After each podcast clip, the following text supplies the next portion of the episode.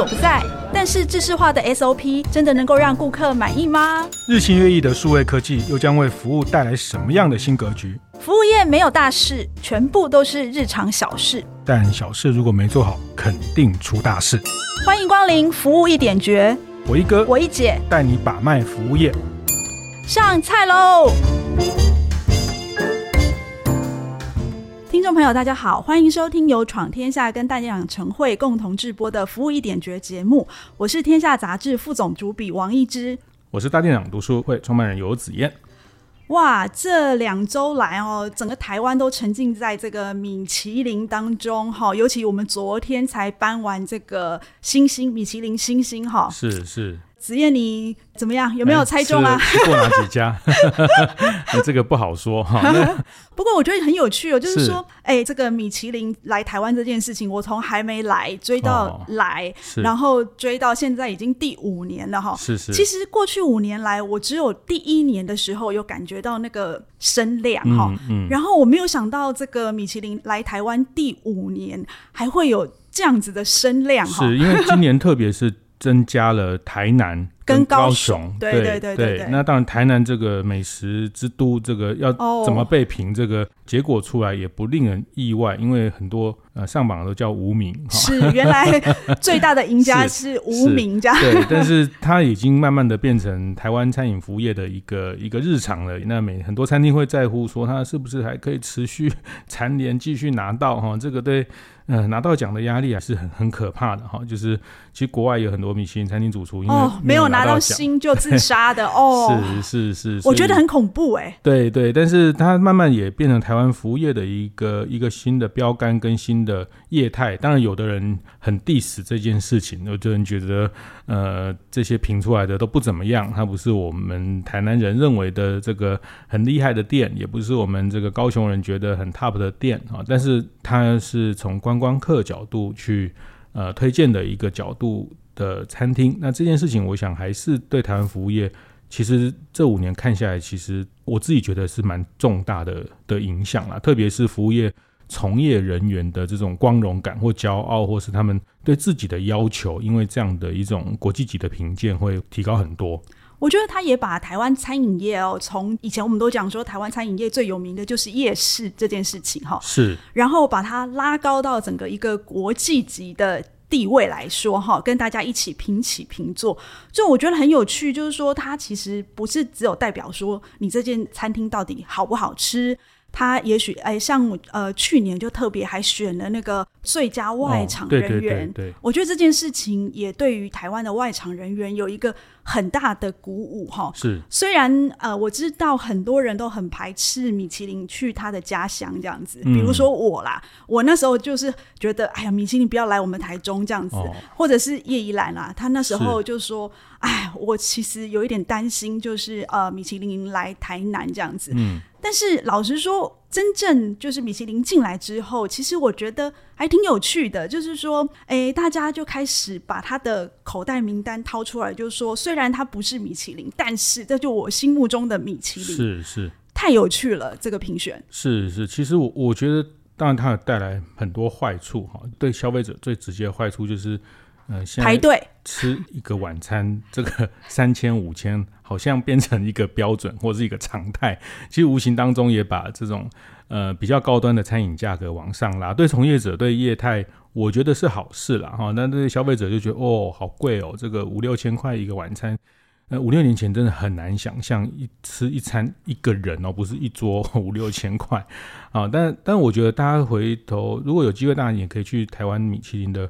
官网上，它其实有蛮多文章在谈他们，呃，从不同角度看一家餐厅，它的饮食文化，它的主厨的风格。它其实像我最近去看了它的呃官网，它有特别一篇文章在讲米其林的厨房这件事情。哦，是蛮有趣的哦。是是是，它其实就呃，他们有。一些特约的采访编辑啊，那他们真的去采访了这个像台北的泰瑞啊，这个几家厉害的米其林餐厅啊，那他们就会看到他们后场米其林后场，就是我们看到前面光鲜亮丽哈，这个呃这个很 C 的，非常的有风格，它后场到底是一个什么样的状态？那这篇报道其实他看到后面很多他们的金玉良言哦，他 就是说贴、呃、在墙上的、那个。对对对对，嗯、就是主厨随时要提醒这个团队莫忘初心哈啊，这个要呃泰瑞厨房就白板上有写的，Never get perfect, only better and better，没有完美，只有更好。就他每天上班抬头就会看到这个。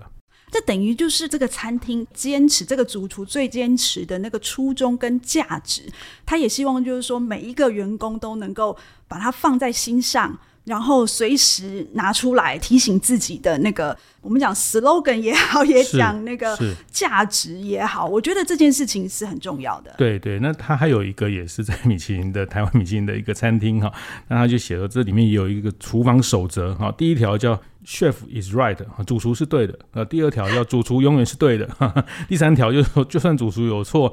前面那条还是对的，所以这是跟那个婚礼那个马英九去支持的。哎，所以它里面也有蛮多这种比较趣味，或者是比较，他其实也在提醒他的一种团队的文化哈。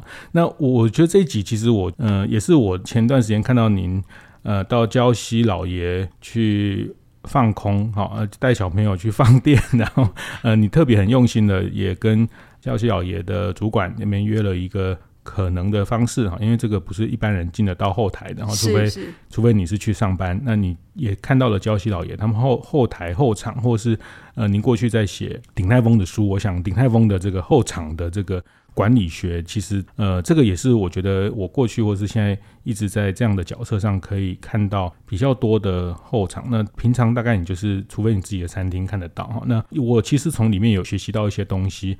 那我想，医师这边也看到了很多。我想今天特别要从这个角度跟大家讨论。其实我觉得很有趣哦，因为后场管理学这件事情其实是大众比较不会去谈的一件事情哦。因为后场通常呃一般消费者都不太会看到。那我其实看过的餐厅后场没有像子燕那么多。我其实比较偏好。饭店的后场，嗯 嗯、因为我我过去每次一到饭店，我一定会要求他们就是想办法带我去后场看一下。嗯，我觉得后场实在太迷人了。饭店的后场，它就像一个迷宫一样，就是。他们会带你从员工的呃出入口，哦、因为员工出入口其实跟呃就是消费者的呃就是大门进出的出入口是不一样的。你只有是员工，你才能从员工的出入口进出。然后进去之后，你就会发现哇，里面真的是五彩缤纷。就是说后场其实是一个提供前场呃所有支援的一个地方。是是。所以如果说餐厅的后场，它就是。源源不断的提供军援，那我觉得这个饭店的后场有一点点，就是像一个迷你的小城市一样。哦、你可以在里面看到有人在洗衣服，嗯，有人在做菜，嗯，有人在插花。是，就是我曾经在呃日本的帝国饭店里面，就是待了三天，整天都在后场里面跑。我觉得那个真的是每一家的。后场哦，其实都有一门很重要的学问。是、嗯，但是我有一个很深刻的体验，就是说，我觉得对管理者来说，甚至领导者来说，我觉得一个好的领导者，他一定要花很多时间在那个后场。是是，比如说，我其实觉得可以分成两个部分。刚刚我们讲的就是独立餐厅的那个后场哈，跟那个所谓连锁餐饮的后场，像米其林餐厅的后场，我其实常常看到，就是那个非常的严谨。嗯，呃，我去过那个 Row 的后场，就是江振成的这个二星的 Row 的后场哦。我觉得他真的每个人都很聚精会神，在专注的做自己的工作。其实他是一个 open 的，所以其实大家可以直接的看到，就是如果你是消费者，你也可以看到他们的后场在做什么。但是比较令我印象深刻的是它的清洁，是。它的清洁是我觉得有点可怕。江振成江主厨他就是要求你进来就要清洁，嗯，结束之后再清洁，是，然后每隔几天再清洁，是每个每周有每周的这个大清洁，还有每个月有每个月彻底清洁，就是他要求一定要清洁到就是严谨到让你没有办法想象。对，呃，我看过一本书，就专门在讲米其林三星后厨厨房的这个，它就是干净到变态。是，然后干净到像没有煮过料理的一个厨房。哎、欸，我们对于厨房想象都是那种哎油污啊，然后走在地上会滑滑的这样子啊。进到米其林后场就觉得是，哎、欸，这个是餐厅吗？有煮过菜吗？嗯、是是，那其实像这个就是说你在自我要求的这个过程里面，那其实清洁干净这个是必要，但是我觉得它形塑的一种文化，这个工作的纪律，它其实一定是从这里开始哈。那像对呃。吴宝春师傅的这个旗舰店，他们的厨房，那他也跟我讲，他们每天晚上也是要把那个除油槽啊、滤油槽，那这个洗到这个真的可以在那边喝水的这种干净哈。那真的哦，这个也是他们刚来的主厨都要去做的事情，然后都要趴下来把这个洗干净。那他他有一次他晚上去。呃，店已经清理完毕了，那他去做一个拍摄，哈，就做一个采访的拍摄。那深夜做完，做完他还是自己把这个厨房洗干净才离开。哦，就是说他那个就是一个工作的纪律。我甚至听过很多米其林的厨房，我看过一个纪录片哦，就是有一个这个新的厨师来把这个厨房弄得非常非常干净，隔天来开始做菜的时候还是被刁啊，那他就 他就很不甘心，他为什么被刁？太干净了，是不是？不是，是因为他。第二天到的时候没有再洗过一次，餐具没有再清洗过一次。哦、他说：“你怎么知道晚上没有什么蟑螂什么爬过？” 难怪我那时候去问江主厨，我就说：“你不是昨天晚上清过了吗？你为什么早上来还要再清一遍？这我不能理解。”是是是，因为半夜发生什么事，或者半夜有什么，这个真的是到变态，也超乎我们我们家厨房也没有那么干净。就是说，这个哎，这个我家也没有。我们家厨房是我自己在打理。我每天也是会把整个油污、这个，好幸福哦，尤太太。呃、没有没有没有，这个这个常常洗就不会很难，然后就是说你不要过一阵子才去弄哦，每天每天就多花一点时间弄一下。不过我觉得这个米其林的厨房跟那个我刚刚提到的这个连锁餐厅的厨房是就很不一样。我我不是说它的清洁度不一样，而是我觉得他们在乎的点不一样。是，就说呃，我看过很多连锁餐厅哦，比如说像鼎泰丰，比如说像瓦城这一类的餐厅，我觉得很厉害的是他的我们讲领导者或者是管理者、领导人，他们都是。在厨房蹲过很长一段时间，哦，是，像徐成义，他就花了好几年。瓦城的创办人，对，是，他就花了好几年，然后在厨房里面。他也是从那个呃洗碗开始观察，是，你知道他在观察什么？他在观察说，我怎么想办法去设置整个厨房它的配置，对，就说它的呃，比如说它的那个洗碗的放在哪里，它的煮菜的放在哪里，它的效率要怎么样？他的厨师手要伸多长多短才能够拿到那个食材？是，甚至我看过他们在画一张画，就是。冰箱里面要怎么放那个食材跟调味料？嗯哦、厨师拿出来会比较省力。是是。其实同样的状况，我在鼎泰丰我也看过，嗯、就是说，呃，他们绝对不会让厨师多走一步路。对，因为你知道那个瓦城它是有算那个效率，就是说客人坐下来几分钟之内要出餐。嗯，所以他们所有的效率、所有的配置，其实都。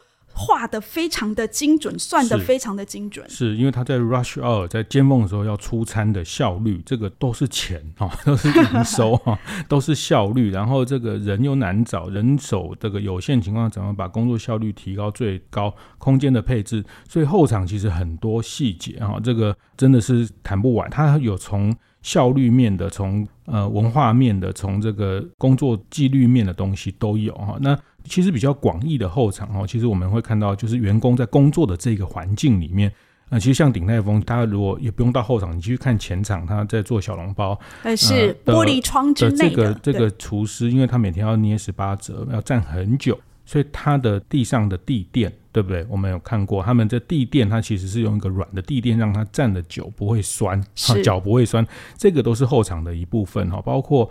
后场也包括员工在两头班或者在休息的时候的这个环境也叫后场，所以是是是，所以呃，像我去阿莫蛋糕，他们在土城的总部，他们也是效仿鼎泰丰，就是在员工中午休息也是有一个。呃，上下叠的一个很舒适的床，还有一个大金的冷气哦。那周正训周董事长还跟很骄傲说，他有一个换气循环，就让大家在这边睡觉不会睡完头昏昏的哦。好，这个好好哦。对对，这个都是可以躺着睡觉啊。大家会看到，就是特别很多餐厅，就是很多厨师他就呃只能把椅子拼一拼哦，在那边休息比较克难的哦。但是我觉得真的这些都是呃很重要的资产。那其实我觉得后场其实。很多大概从这些东西你，你看了几眼之后，呃，我觉得比较有经验的人看了之后，大概就知道说这个餐厅的纪律还有它的效率大概到哪里。是，呃，其实特别现在有很多餐厅，它其实是进驻百货公司哈。是，我们可以看到很多厨师他的休息时间，呃，可能就是在楼梯那边吃便当。哦。其实我每次看到就觉得很难过，这样子，嗯，就是说他们只能坐在那里休息。是，我曾经跟那个鼎泰丰的杨老板哈去过他们一零一的后场哦。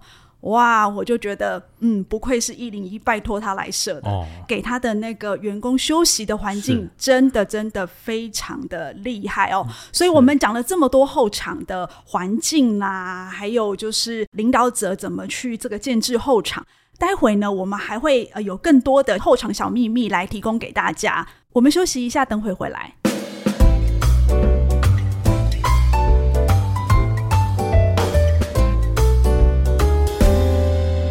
迎回到服务一点绝现场哦。我们刚刚提到就是这个后场管理学哈，哎，我好像没有听过人家在讲这一块哈，对，很少很少，大家都在讲前面多么的华丽啊，这个光鲜亮丽呀，啊，风格多么的厉害呀，那。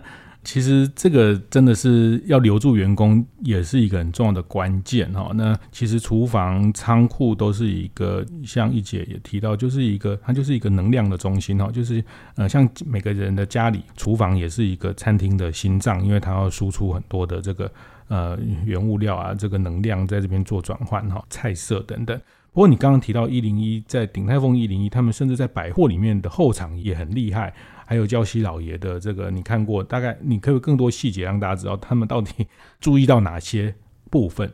是，就是我觉得，呃，一零一的那个鼎泰丰其实就可以见微知著，我知道这个鼎泰丰杨先对员工有多么照顾哦。就是说，其实他会有一个床，然后让员工可以躺着休息，然后。甚至还有就是每个人还有自己的专属置物柜，其实你会觉得这很平常啊，嗯、因为饭店里面每个人都有嘛。嗯、但是我老实说，其实就是在那个百货里面的餐厅要有这样子，尤其在寸土寸金的百货业里面要有这样子的空间，其实是非常非常、嗯、安全帽啦、雨衣啦，或者那个呃这些东西，个人东西，个人东西，尤其像一零一，它是非常非常繁忙的一个鼎泰丰的一个分店哈。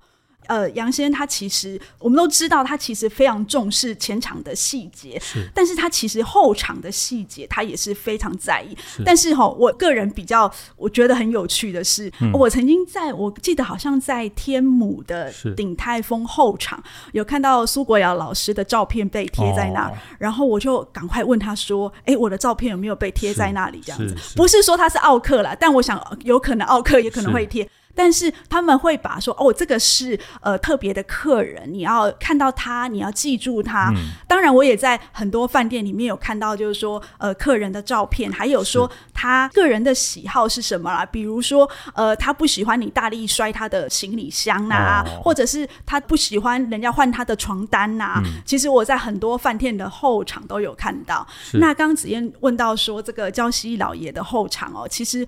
我觉得它是我看过所有饭店的后场里面最 colorful 的，哦，就是因为 colorful 呃，所有饭店的后场其实不太有特别的颜色，嗯，就是说对他们来说，这就是他们工作的地方。是，可是我觉得执行长沈执行长他其实蛮有趣的，就是说他们的后场没有像君悦。就是，哎、欸，你看一个洗衣房就可以三百平这么大，嗯、可是他就是麻雀虽小，五脏俱全。就是说，呃，他都会把它涂上五彩缤纷的颜色，哦、让员工进去这个后场就觉得心情其实是很开心的。嗯嗯、然后在他们的墙壁上，哈，其实他们写了很多他们的服务守则。嗯，哦、呃，就员工他每天进来第一件事情就是要看，就是说，哦。我们是服务的人，做服务的人这件事情，我们如何款待客人这件事情，价值主张的这个这个三角形的，这个很重要哦。就是说，其实能够让他们就是随时去 remind 他们，呃，我们是服务的人，所以在他们从后场进到前场之前，让自己有一些警醒。是最特别的是，我觉得我每次去一饭店的后场，都会看他们的员工餐厅哈，我特别关心员工吃什么这件事情。呃，所以我我女儿有一次跟我去那个高雄汉来饭店的后场，嗯、也特别去看他们的员工菜单哈。那呃，我觉得那个就是娇西老爷的那个饭店后场吼，很特别，就是说他们的员工餐厅不像一般就是诶白晃晃的那个日光灯，哦、是。他们是有气氛、有氛围的，嗯、它是有一点点昏黄的，然后它有植栽，然后有两个大书柜，我听说都是沈执行长他把他家里面的书拿过来摆的，让员工可以带回家去看。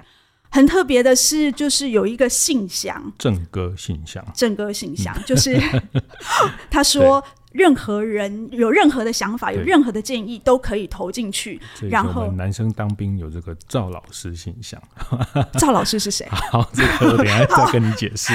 就是就是军中申诉啦，就是他有一个信箱放在那边。那为什么姓赵呢？哎，这个是个好问题。就是那个那个老师的人设就变成叫赵老师。哦，好有趣哦。就是他们放在中山市旁边。这个在军中，因为你你可能不能去直接举报你的主管怎么样的是那这个会有这个。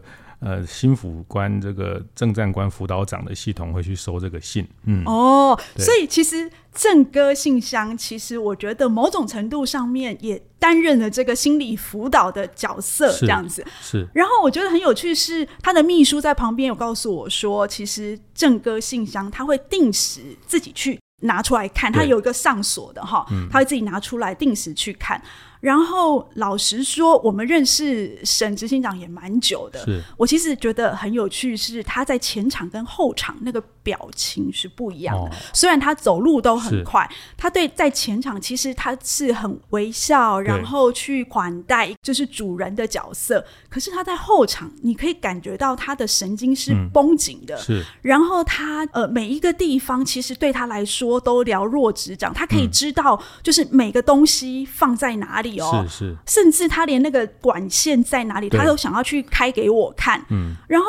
他光闻就是那个味道，就知道说这个员工现在在煮什么，哦、哪一款红茶，我觉得很难得、欸。不过你刚讲这个 colorful 这件事情真的很特别哈，就是说他大部分后面就是生产的地方嘛，就是制造生产线嘛，是干嘛去去去做的很漂亮或是很有风格？但是确实哈，我们还是常常讲，员工是我们的第一圈的客人哈，让他们喜欢上班，想上班。啊，然后他们来这边上班有开心的状态，他们才能去服务第二层的真正的外场的这群客人哦。所以，嗯、我觉得这个部分其实怎么样把你的工作的环境做到员工舒服，我觉得这个也是呃刚刚一直提醒的一个很重要的方向哦。那另外就是，呃，我觉得也不一定说一定要做的多 fancy 啦，就是说啊，像呃什么很多国外的这些什么、员工餐厅零食啊，什么吃到饱啊什么，但我觉得。但刚刚讲一些严谨的东西啊，其实我觉得这个也其实也是一个训练伙伴工作纪律、工作习惯很重要的事情。像我现在可能也是 呃跟一些餐饮业或是一些顾问常常接触啊，我们常常去访店，然后我们到餐厅第一个动作就是进到厨房，进到厨房就是看它的冷冻库，冷冻库打开看它有有哦，不能结霜，对不对？对，不能结霜啊。嗯、然后它的东西有没有先进先出，你看日期就知道。那非冻库的地方，它堆的东西有没有离墙三公分、离地三公分？哇东西不能靠墙哦，嗯、还是一样会有这个卫生的问题、安全的问题。那我我刚刚讲这个呃阿莫蛋糕，它因为这个老板也是非常非常的强迫症哈，所以是哦，呃，我就听上次听过他们，比如中秋节大家这个要出蛋黄酥，然后这个中秋节的盒子都来了哈，那他。有一天进去发现这个要去装蛋黄酥的这些盒子有几个字的方向不是同一个方向，他就把它全部提掉，叫大家重新摆。就是说，他他连还没装箱的东西的这些空盒的方向都要一致。但是我觉得这是一种纪律的要求。是，其实大家如果比较细心一点，可以去看哈，其实像星巴克啦，这个统一的这个系统，他们从日式学过来，或是当时。徐崇仁总裁到全联，其实他一开始去并不是做什么大改革啊，或者什么呃，大家像一姐写的这么翻天动地的呃这个变革，他其实一开始就是注意细节，然后以前进货就是直接纸箱就进来，可是他这个规定一定要有站板哦，一定要放在站板上面。呃，久而久之，它就形成了一个，因为地上有时候可能会有液体啊，可能会有什么呃不同的东西爬过啊等等，所以这个都是在呃日系或者是说一个很呃重视这个在日本讲五 S 或是四 S 这种工厂管理或是呃这个物流管理里面的一个最基本的标准。那我觉得这个都是应用在呃各个行业啦。我觉得像嗯汽车修护的行业啦、维修厂啊，其实大家呃如果修车什么，大家都会去观察啊，你就知道他们这个维修厂的纪律怎么样，工具有没有就定位啊，这些东西有没有做一个很标准的动线？那这个当然也会有防止意外产生的效果跟顾虑哈。这个像厨房地板滑不滑，这些都可能是造成呃在尖峰时间意外的问题啊。所以这个里面的后场的管理，这个也是最后我们会讲说为什么。呃，我们在看米其林餐厅好不好吃，我觉得大家自己心中有一把尺。可是我 我觉得我常常更有兴趣，就是看他后面怎么样去做出这个好吃的料理的那个后面的呃流程，他是怎么样去做很多自我的要求。其实这个要求最后也是产生效率化跟它的品质稳定的一个很重要的来源。呃，就像子燕说的，呃，其实这个后场其实是关乎整家店的一个非常重要的一个竞争力哦。呃，其实我那天刚好去跟那个呃沈执行长去参观那个焦老的后场，我每次看他走过去，然后就开始去翻那个制造日期哈，是，然后我就想说，哎，为什么他就是马上去关心这件事情？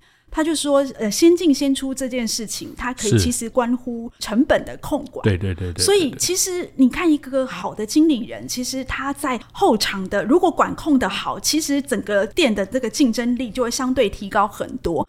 呃，另外我想要再讲的就是说，呃，这个后场其实也关乎他的激励那个整个员工哈。我其实，在交老有看到他们其实，在那个墙上有画了一个就是业绩的目标哦，住房率的目标。对对其实我觉得 是很有趣，就是说每个那个呃员工进来，然后看到就说、嗯、哦，好，我这个住房率也得想办法冲到七成以上，什么什么什么的。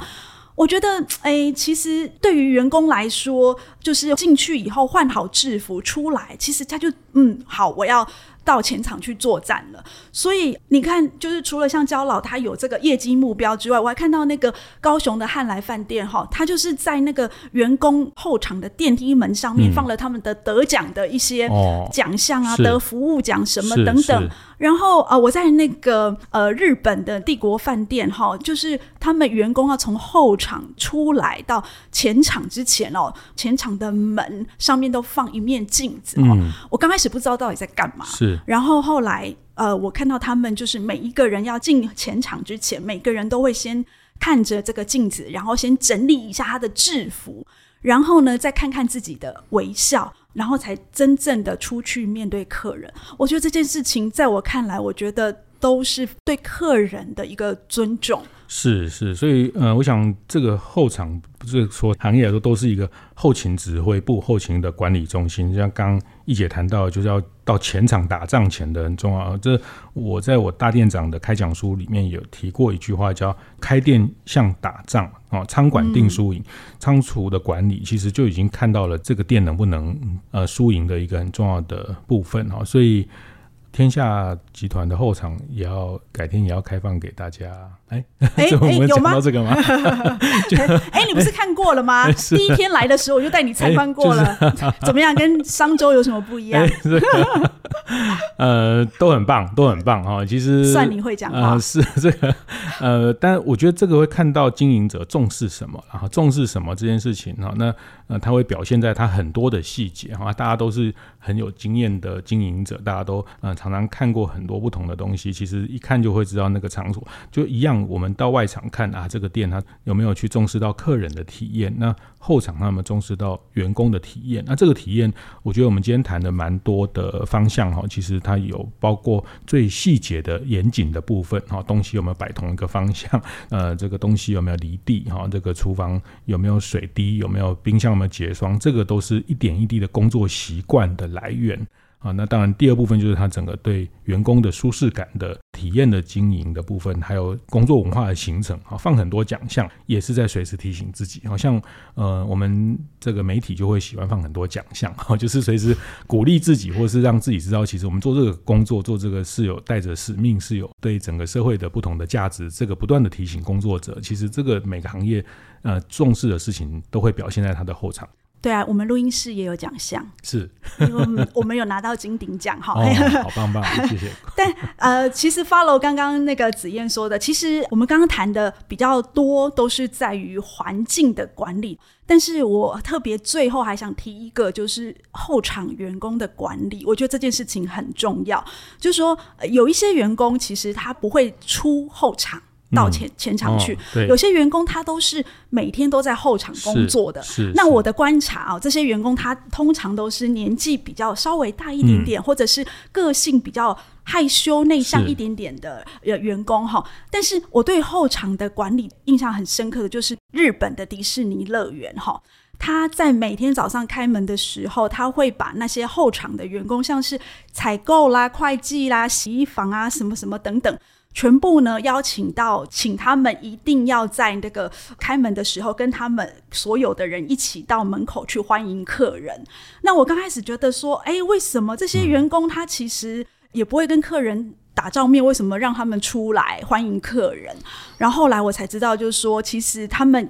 永远在后场工作，这些人他其实很难体会，就是说这个服务的重要性。那对于日本迪士尼来说，服务就是他们最重要的核心哈。所以如果上面交办这些，比如说采购人员，就是说，哎，就是你要想办法 cost down。如果他没有把客人放在心上的话，其实他就比较难去体会。所以我觉得，就是说，呃，企业的价值哦，其实也要贯穿到在后场那些。